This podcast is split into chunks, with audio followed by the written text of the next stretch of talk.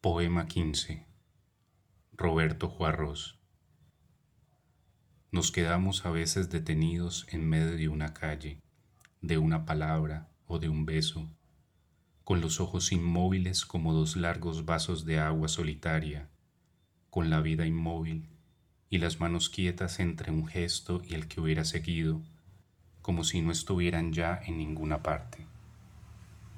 Nuestros recuerdos son entonces de otro, a quien apenas recordamos.